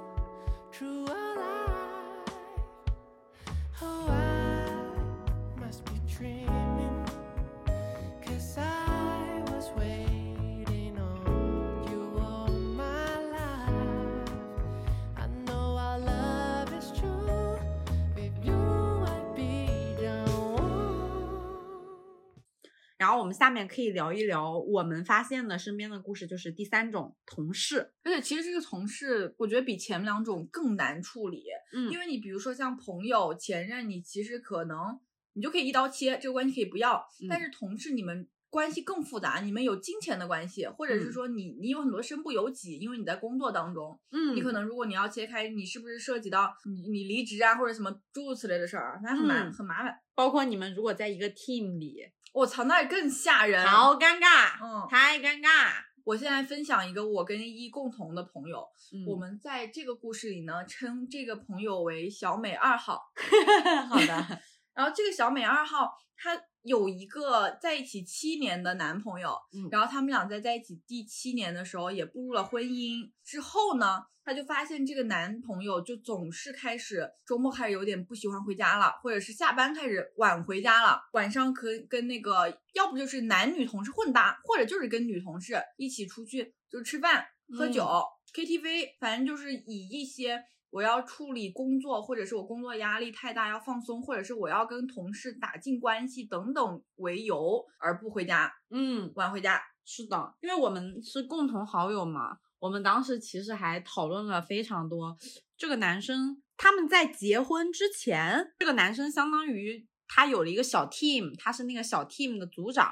Team 里有两个女生，两个男生，然后他们呢一开始是因为一些，比如说 team 需要大家团建，团建，对，就会组织一起去吃饭。后来就慢慢的演变成了每周都聚会。过去小美和她男朋友是约定好，比如说每周都周末去约会的，两个人要留出时间给对方，所以才会在一起那么久嘛。结果因为这个同事聚会越来越多，小美跟她男朋友基本上没有什么时间相处。嗯，然后小美也跟我们表达过她对于那个异性同事的不舒服吧，因为那个异性同事会借用职场的一些原因，要求一起加班，深夜一起加班，嗯或者是早晨带早饭。嗯，很明确的示好了，并且知道对方有这么多年女朋友的情况下，因为我感觉当时小美的那个男朋友求生欲还是挺强的，比如说女同事跟他一起出去吃饭或者怎么样，他会主动去 A 钱，然后说，哎，老婆管得严，哦，就是释放自己是有伴侣的这些信号，包括这个男生求婚的时候，那个女同事也来了。而且我们是真实的拍到了那个女同事在现场翻白眼的视频，一开始我们都觉得，哦，哦，那她男朋友处理的很好，就是邀请对方来求婚现场，证明自己身份，诸如此类等等，都很好。嗯，但是后来因为聚餐变多，加他们家庭有一些压力呀、什么的，诸如此类的种种嘛，两个人闹了矛盾，在这个时间里。反而感觉有一种被趁虚而入的感觉，就几斗转直下。男生基本上很少花精力在家里的关系上，在他和已经成为妻子的小美的之间的关系维护上，经常是白天出去工作，晚上很晚很晚才回家，然后周末就是自己打游戏不聊天，也不关心嗯女朋友了，感觉受到了挺大的影响的。所以在这个事件当中的时候，他就感到非常的不舒服。是的，但是实际上呢，你就像你说的，这个男生他在外面也会告诉别人我有老婆，嗯且这个女同事她也知道他有老婆，嗯，但是好像这个男生的时间和精力就像是被偷走了一样，对，这个男生在恋爱中的活力就像是消散了一样，是的，就说不清道不明，你也没法跟他闹。对，就包括比如说我，我作为一个事业逼，我换位思考，如果是我，我又嗯。是个 team 的小组长，确实很难处理，很微妙，因为你要考虑的不只是这一个下属，是整个团队的氛围，而且你还得做好准备是，这个女生可能会跟别的人 share 这些事情，或者说遇到的尴尬，你既不能让自己显得自作多情，又不能说不处理，我就觉得很微妙，很难。因为我我后来没有 follow up 这件事情，后来他们这件事情有处理吗？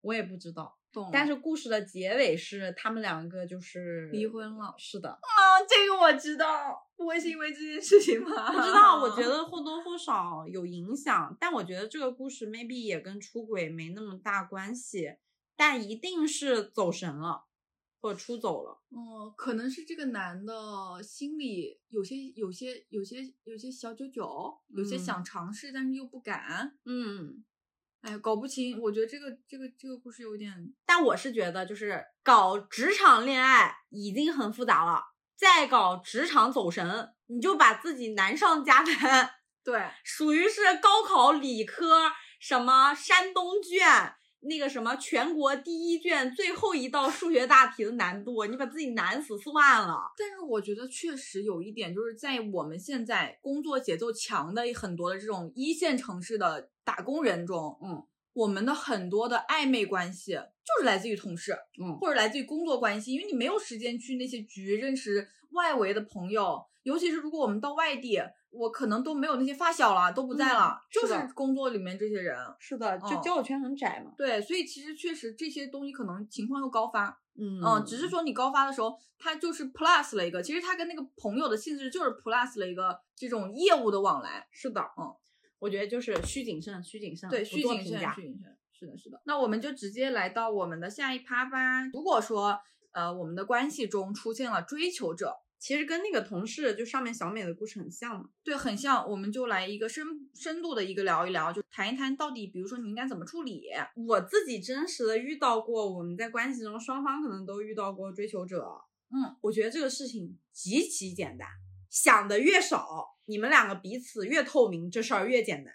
我来听听。无论怎么样，你都应该处理好，再告诉对方。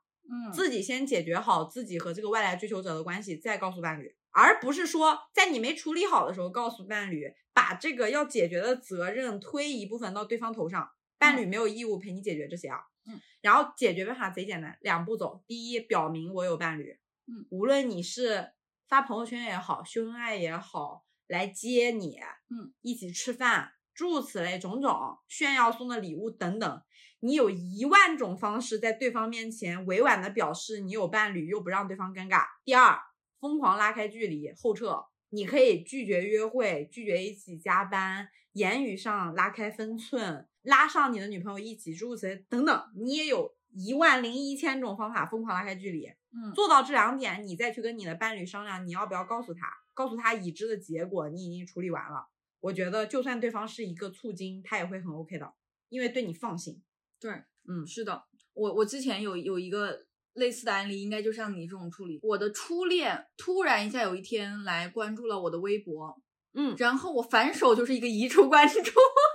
对，我在上大学的时候，一个暧昧的学长吧，他可能是因为寂寞或者怎么样，然后在过年期间来问好，然后我本能的感觉到不对劲，那我就天然的说了一句说，哎，你最近是呃要结婚了吗？要结婚的话，我和我男朋友随个大份子给你，你嗯。轻轻松松一句话就可以拉开距离，嗯。或者是在工作过程中，工作伙伴有了一些示好，那我可能会隔天就会故意发一条微博，这是我自己的做法啊。懂了懂了嗯，，或者是故意在现场工作的过程中，不好意思，我接下我男朋友电话。解决关系中出现追求者是所有模模糊糊情况里最好解决的事情。是的，做法简单，效果事半功倍。但我觉得很多人往往在遇到这种事情的时候，大家都会解释自己说我什么都没做哦，然后让伴侣接受。我非常讨厌这种不作为的情况啊。不做其实也是对那个勾搭你的人的一种信号释放，就是我对不做就代表我对我是有可能性的呗，对因为我没有抵抗。就是我觉得很多时候在这些事情里，你需要做的是拒绝，而不是不作为。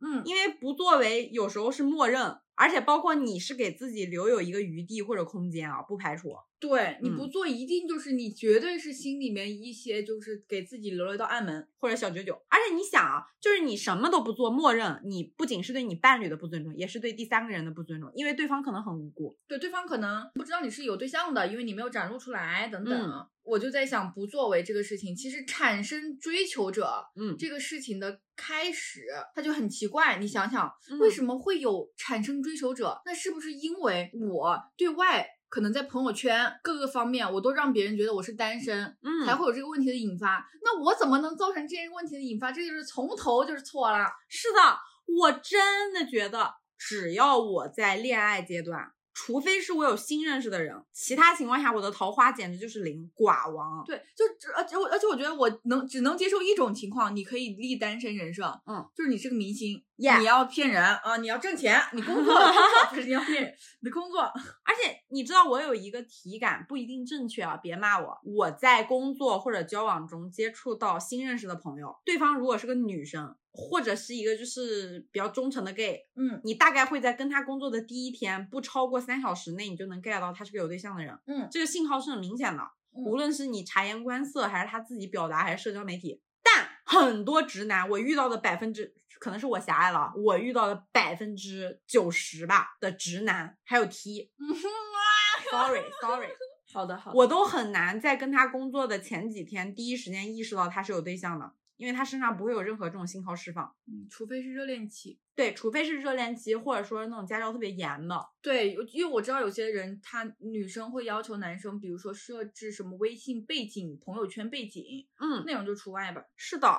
如果你的恋爱时间足够长，你一定会在外界眼里你是个在恋爱的状态的。对，你会有一些痕迹，就比如说情侣戒指等等，嗯就是嗯或者说你的习惯，比如说一个男孩儿，你看他莫名其妙，他的包包里会有一些创可贴啊，嗯什么就是纸巾啊，还有一些小东西，很明显是男生不会自己准备，你就知道他大概率有女朋友。我记得以前就是，比如说我我我当时在公司有一个同事送了我一个招桃花的符，嗯，然后我就跟他说，我说你不用送，我有对象，嗯就是这么简单。其实他对方就知道了。嗯对对对，未必你们是天天在就是社交媒体上发那种秀恩爱的照片嘛。对，这也不必，尤其是我，我其实对于朋朋友圈这个事情啊，嗯，很多女生会会很在意伴侣一定要发嘛，嗯，但是我真的要为所有的拉拉说一句话，有的时候我们没有对父母和有身边人出柜，真的是很多种原因，对也不是一定要发，但是并不是说不发，这个安全感就不能从别的方面来建立，对，而且我我也要为异性恋女生说一些话。大部分男生是不爱发社交媒体秀恩爱的，但是有些人就是会让伴侣有不安感，有些人不发也会让伴侣有安全感。这完全不是一个社交媒体的事情，而是你日常生活中有没有建立这个身份认知的事情。因为所有人都知道。外部的危机来源于不熟的人，如果是你身边的人，我完全不担心。是的，是的，嗯，然后我觉得第二个就是这种出现追求者是成年人了，都能 get 到拉扯的信号，对，都能 get 到有言外之意的东西，但你装傻。一些享受吧。一些我一直就很好奇，就是为什么要装傻？就是你想想啊，如果这个时候有一个人非常的那种崇拜你，满脸满眼小星星，然后偷偷看你，就是人就是会有那种虚荣心，就是你会嗯觉得我依然在这个市场上很有活力。嗯，嗯，我觉得有时候可能也不是主观上说，哎，我就是不要推开了，可能他本能的他已经糊弄了自己，哎，怎么办？怎么办？我要怎么解决？哎，我不解决好了，冷处理，美其名曰冷处理。对，但是其实他还是在同步接受对方的一些对呀、就扪心自问，谁不喜欢被追求的过程呢？嗯，实话实说嘛。对，是的，是的，但是你要就是清楚的意识到，你装傻有可能会给你自己带来危机，以及你装傻有可能会让你伴侣伤心。我觉得有这两个觉悟，你就会很好处理啊。对，像我们刚刚提到的那个之前那个小美和小帅故事里那些、那个小帅，包括你之前谈那个男朋友在面对一些事情装傻的时候，嗯我觉得很多的就会有这种心态，对不作为。对，就是，而且我觉得这种不作为，我太想替他们说话了。虽然我曾经很受伤，嗯我觉得这种不作为就不是人性之恶，只是人的劣根性。对对对对，就是你心里那一点点侥幸，你心里那一点点糊弄你自己。对，而且这个确实啊，这个相对那些其他的恶劣行为来说，这个就是最轻的那种，嗯，所以你可以最自洽的去做这些事情。但同时也得提醒你有代价，代价就是你会伤你伴侣的心。所以其嗯实出现追求者，干干净净、利利索索，以及谨慎对待所有的暧昧、试探、交流，不作为，maybe 也是一种信号。尊重别人，认真对待自己，别糊弄。嘿，我的伙伴，你可以走得更缓慢，背上你的吉他，头戴白色花瓣，难过的全都抛开，我来和你作伴。Rolling on to Hare Krishna，轻唱着 We Wambo，在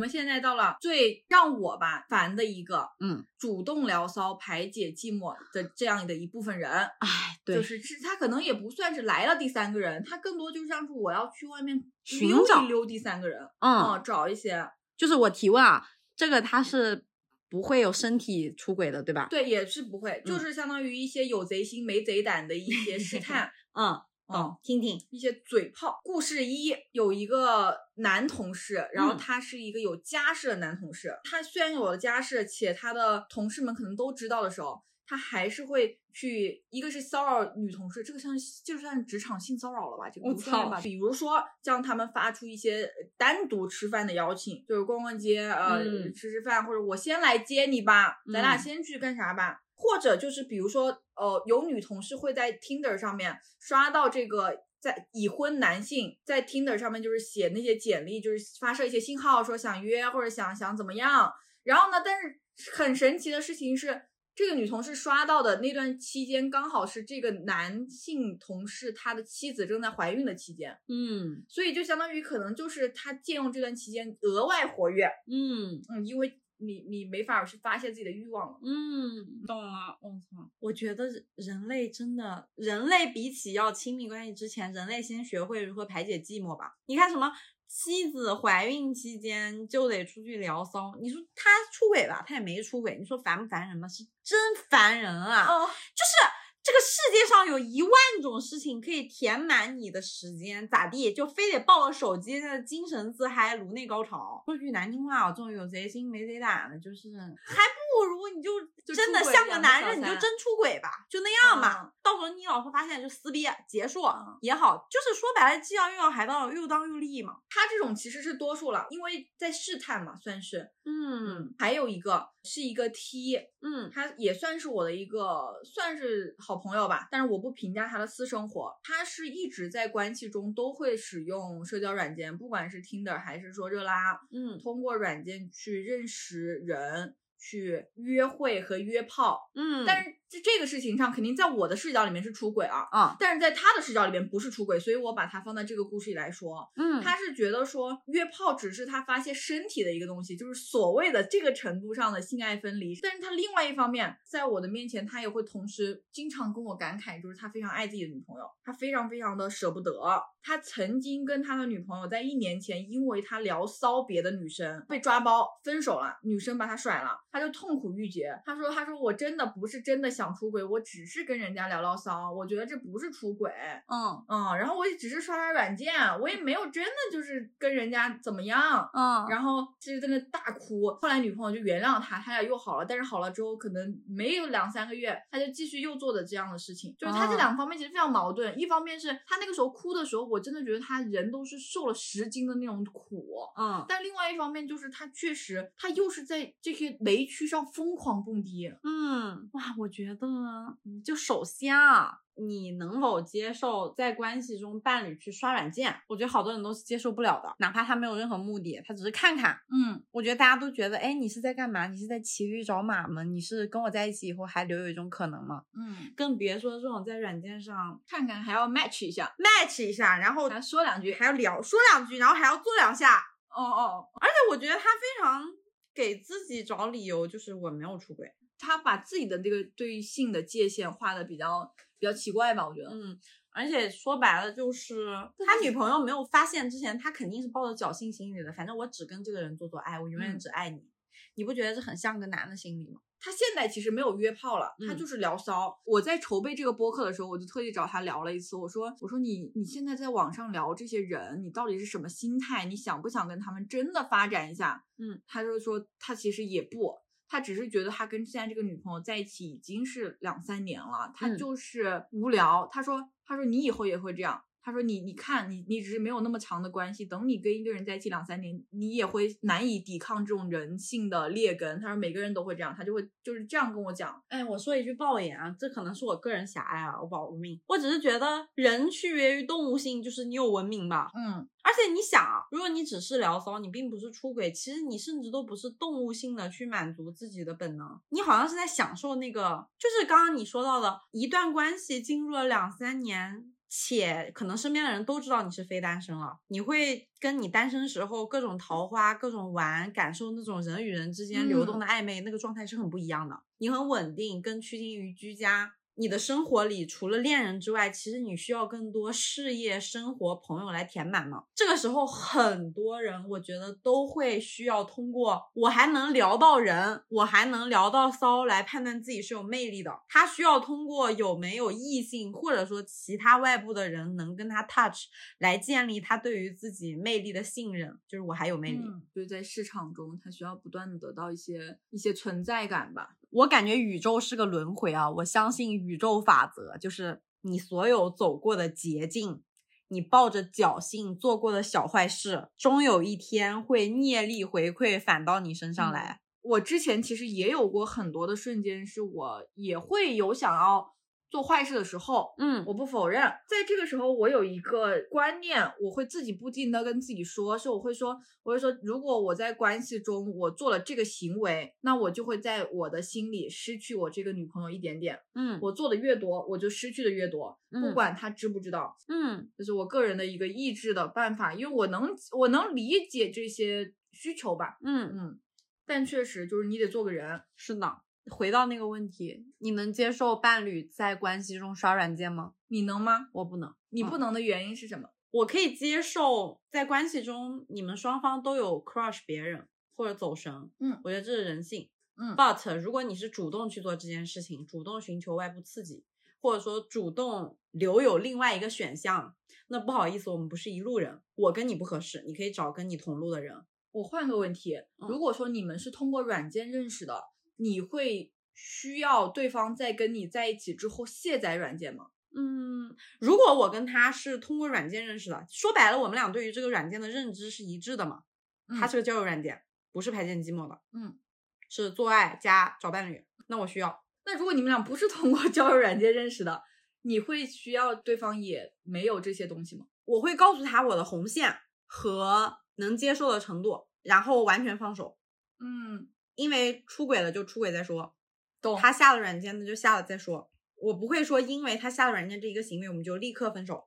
嗯，懂嗯懂懂嗯懂。我在意的事情是我告诉了你我的红线，你还那么做了，那不好意思，我绝对决绝的拜拜。一样一样一样，我是那种口头上想要装作自己其实什么都不在乎，比如说，嗯呃，该我我总是有我总是会反复的说，该出轨就会出轨的，反正我也管不住，我不用管，他要是真出轨了，那就出轨了，那我们就分。但是实际上我哪都管，我是啊，刚听你讲这个，我有个题外话。假设人的精力是百分之百，我能越长大，我越能感觉到自己在好学生思维下，我会在工作、生活、恋爱里，我都可能分出百分之八十的精力，百分之九十的精力去努力成为别人眼中的那个榜样。就是工作，我不是为了我想做什么，我想做得好，而是我希望别人夸我做得好。比如说像你刚刚说的，我其实很在意这些软件，但我希望在别人眼里，我是一个恋爱中非常酷的女孩儿，非常 chill 的，对，非常 chill，非常、哇哦洒脱啊哦随就是性，嗯，懂嗯懂。但我独立女性，yes yes，但我越来越感觉到，人想要成为别人眼中的 somebody 很正常，但正常的情况下，你花个百分之十、百分之二十的精力就好了。你需要花更多百分之七十、八十的精力去 focus 在我想干嘛，我需要什么上。所以我现在非常敢去承认我在恋爱里需要什么，我就是需要这样。鼓掌，哦，啪啪啪啪啪鼓掌。然后我觉得我今天非常想聊的最后一种，在关系中你能接受伴侣 crush 对方吗？crush 第别人，对、三方嗯 crush 第三方嘛，或者说你能接受伴侣或者自己在关系中走神了一段时间吗？首先，我肯定是可以接受，嗯我可以接受对方，也可以接受自己有这样的行为。嗯举个例子，我之前在关系中，就是 crush 了一个还挺好看的女生，就是因为她的美貌而 crush 她了。我不知道为什么我的对象看出来了，真的不知道为什么。你对象好聪明，但是有可能是因为他就是查岗式的一个一个问，然后我就很很那种，就像被抓包一样，我就当下就是立刻就告诉他了。嗯，然后呢你也很坦诚哈。因为我是觉得这个没关系，我就是核心还是觉得我很喜欢你，但是嗯我觉得那个我只是发现那个人身上确实这一点蛮有魅力的，嗯嗯嗯啊，走而且我有点心动这个嗯魅力，嗯，只是那么一点，我不了解那个人全貌，我可能嗯连那个名字、几月几日生我也不知道什么的。哦当然，我告诉他之后得到的反馈就是一个一个再也不准见这个人的感觉，因为对方很严格，但是我还是觉得就是说。我是很坦然这件事情的，我我比如说我不是像那种什么小帅关系中的这种嗯嗯坦然，这种这两个我也觉得是不一样的事情。心大，小帅是心大。对，小帅那是心大，或者真的，比如说有一些虚荣心要满足，嗯但是我这个就是你你的明白吧？快给我翻译一下，就是小姐。就是很坦诚面对自己啊。所以你你来你来说说，你一般我接受自己 and 伴侣在关系中 crush 第三方，我都接受。我觉得这就是人类，对吧？这种就还好，而且我不得不承认，我是个非常容易 crush 别人的人。啊那你今年，请问你在现在这段关系中，两年的关系中，你 crush 了多少个人？我不知道，不知道这么多吗？我觉得 crush 没有那么复杂吧。懂 crush 在我的理解就是你有一瞬间觉得哇哦，这个人很有魅力，嗯这个画面很动人，嗯你觉得他此时此刻充满光环，and enough，我并不想做任何下一步。对你根本就不想跟这个人发展关系，你甚嗯至有的时候你都只是看了他一眼，你也不想加他联系方式，什么都不我想。我其实很多时候 crush 我我是享受那个 crush 的感觉，我不知道有没有人和我一样。没有，肯定有，你别决绝，你否认我们这一派，我们就是浪漫主义。比如说，我会在片场看到某一个就是摄影指导，我觉得他非常斩立决，然后后他非常知道如何处理那个印记，我觉得哇哦，这个瞬间很帅。但是我嗯脑子里不会有这个男的很帅这个想法，我就觉得这个人类很帅。嗯我有点那种人类爱，你知道吗？嗯就包括有时候可能也会对女生，嗯吓人，吓人 啥？他就是在你心里放了个烟花，然后把灰扫干净了。嗯，而且你回到家，你知道跟你生活更紧密的人是谁，你嗯并不想和那个人产生任何联系，你也甚至不希望他认识你，因为我觉得我喜欢一个人，是我疯狂的希望让他看到我认识我，嗯但是嗯我 crush 我只是想看看那个人而已，很像欣赏名画、欣赏人类样本。但是我觉得这个问题可以拆成两个，就是你接不接受 crush 第三方，以及你需不需要对方告诉你，或者你希不希望对方告诉你。我觉得我不需要，也不希望对方告诉我。我也是，我觉得这个问题也是人性。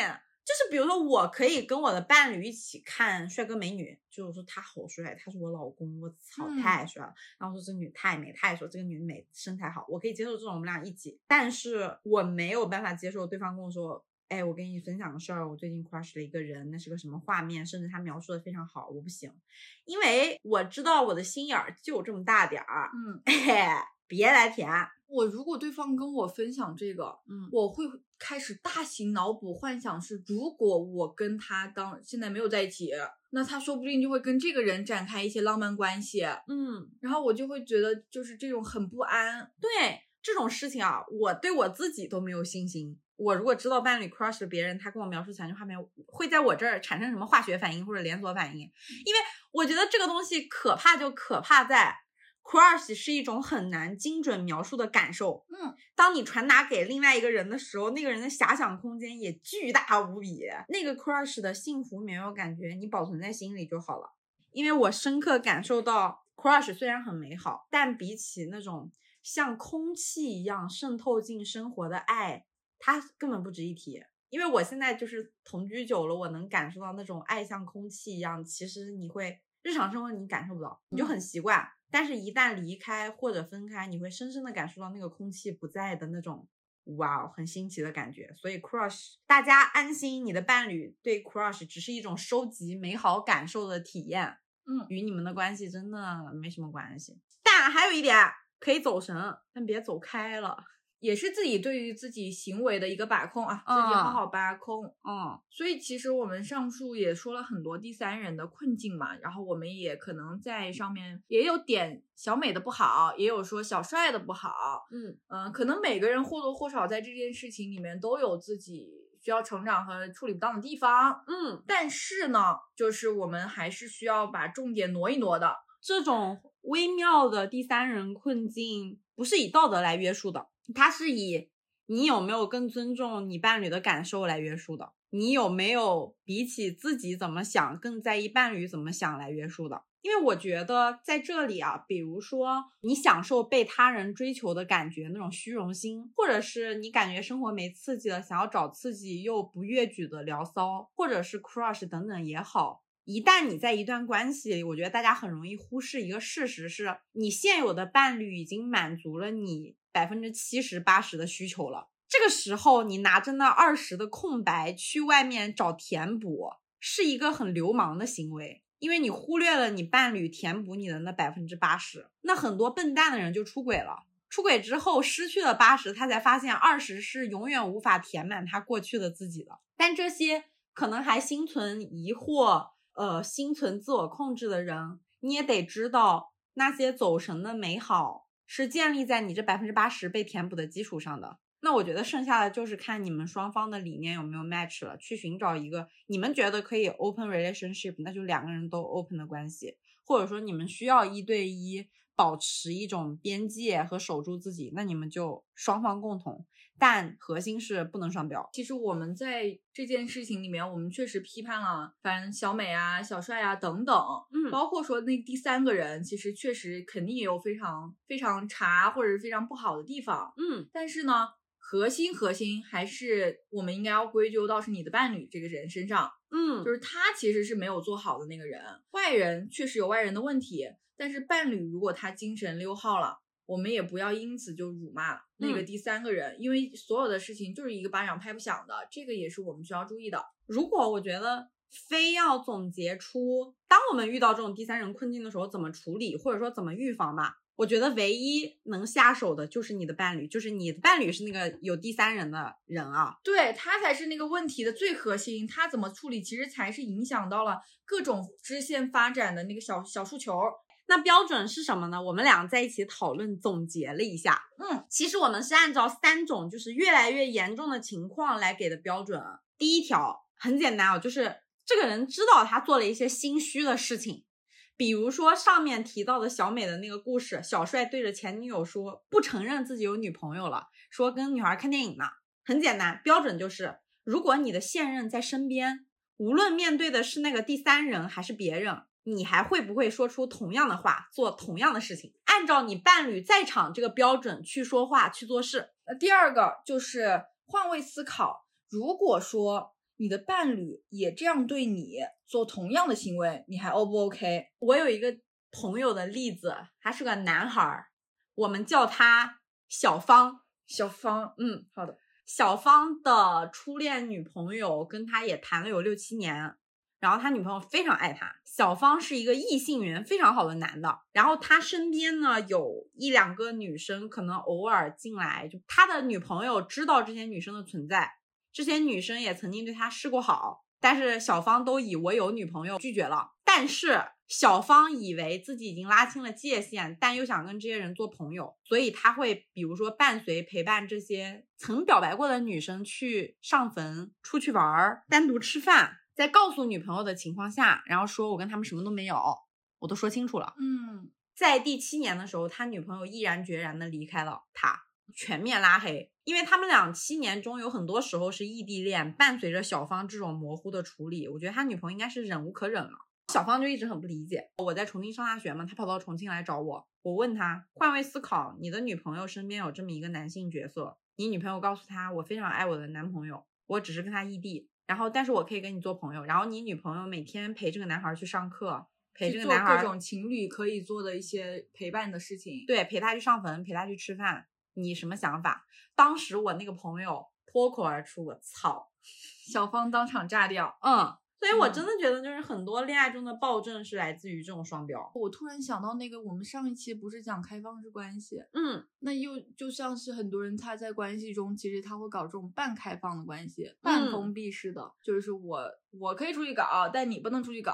嗯，嗯，是的。最后一条啊，双方都没有主观上的过错。我操，好像律师啊，就是双方都没有任何主动想搞点小九九、小坏事的心思，但是被动的，比如说 crush 啦，比如说外部追求者等等，有前任、有朋友都行。标准很简单，不管你自己怎么想，你想想这件事儿是离了你，别人就不能做了吗？对方找不到别人帮忙吗？嗯，以及如果我这样做了，伴侣会难过，你舍得让你的伴侣难过吗？问自己这个灵魂问题就好了。因为确实就是很多核心的时候是呃，maybe 我们两个都觉得我们自己的想法是对的，对，啊、因为有的时候可能可能就是对方的一些想法是有点奇怪，可能嗯在我、我眼里看来，或者是就是我们观念不同嘛，嗯这很正常。但是但是但是很常见的是，这个碰撞发生的时候，你要怎么选？对，比如说，就还是拿那个呃小帅跟他前女友养狗去嗯看依赖的这件事情来看，小帅没觉得自己有错，小帅确实也没什么错。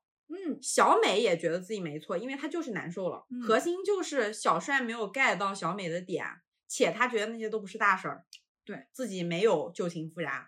那就是小帅回到事情开始前，你知道小美会因此难过，你还会去做吗？其实就是小美的情绪嗯才是最重要的那个东西，就是是你不用去纠结那么多七七八八的。嗯，我们家有一个恋爱家规贴在冰箱上，它是阶段性更新的。有一条对我来说非常重要，就是意愿比正确要重要。也就是我跟伴侣相处的过程中，其实你期待的不是做一件正确的事情，你期待的是对方不舍得你难过。我记得我应该在好几期播客里都有说过，我说我的前任非常的不能接受我在车上频繁的使用手机，嗯但是呢，我也因为工作性质等等原因，然后我就是会用。其实，在那一段时间频繁发生争吵的时候，我们双方都是不能理解的。但是我还是会觉得可 OK，我可以在不理解情况下，先去行为上来改，因为我知道如果我这样会让你认为是我走神。嗯，虽然我反复的强调我没有走神，但是我知道对你来说没用。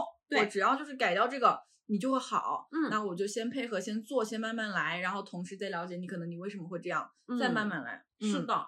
对，而且我感觉，我不知道是不是我是异性恋的关系，我感受上很多时候女性会更不舍得对方难过，就是你会考虑很周全，你生怕自己做的某件事会惹对方不开心，你生怕做的某件事会让对方难过，然后你会考虑，哎，那因为有这个可能性，我是不是不做？但是嗯男生会觉得我没有那么想，所以我做了。他嗯会更在意正确，而不是对方的感哦受。包括很多时候，女生去聊一些自己不舒服的点，都要重复很多次，变着法儿的推导、解释、掰开了揉碎了说，对方才能懂。嗯，但实际上，你要是把这个事情简单化，就是第一时间站在对方绪，视角，对情绪就是最最最重要的。我忽然想到一个事情，我有一个前任，他不能接受别的女生穿我的外套。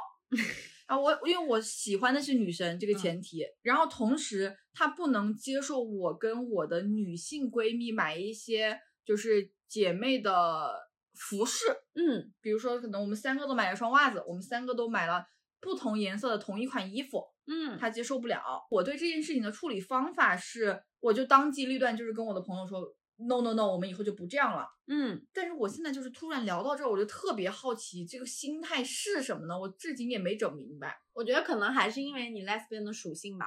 底层是他对你没有安全感，maybe 你是长期就是在外面就是更对外的工作，他可能会担心你遇到各种新的人，然后我觉得 maybe 他被背叛过或者怎么样吧，他非常需要一些事情来避免自己误解你出轨吧。明白，比如说他真的在社交媒体上看到别的女生发了一个跟你穿情侣装的，他怎么猜呢？嗯，我我感觉是一种预判性的预防，有可能啊，我猜测。其实对我来说，就是这些事情都大概发生在我刚跟他在一起的时候。其实我会觉得非常的受束缚，在当下，嗯呃但是我我还是觉得，就是收束缚归收束缚，该改的还是得改，因为这嗯事也不是大事儿，然后嗯你又能让他开心，这不是才是他开心，应该是高于所有的其他的这些东西的。嗯，而且我觉得就是，如果那个事情你问问你自己，我是故意憋着劲儿不干，还是我干了也不会少块肉？嗯，对对对，聊到最后了吧？我是有一个感受是，我觉得恋爱会让人发现你自己的超能力。就是有些人总是伤心失落，是因为他总是先舍不得对方伤心，然后放弃自己。清醒的时候，可能他也会讨厌这样的自己，就是为什么我不能多珍惜我自己一点点？但事到眼前，可能总是依据本能去做决定。我觉得我感受到的恋爱的超能力是，比起自己，你会不会更不舍得让对方伤心？所以你会提前考虑，做的足够周全，然后你最大程度的去减少让对方伤心的风险。希望大家在关系中都可以很快乐。嗯，希望大家在关系中都可以感觉自己安全的、稳稳的被爱着。你看，心也不停旋转，而明天又该去向何方？无数次短暂的旅程里，无尽甜蜜和忧伤。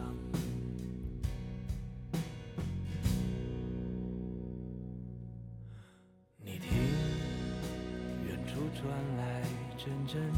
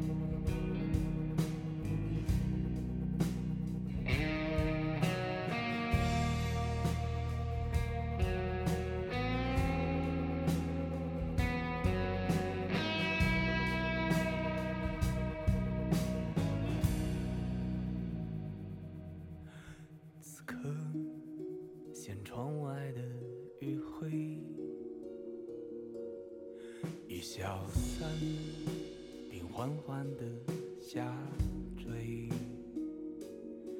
熄灭掉屏幕里的画面，独自走向梦境的边缘。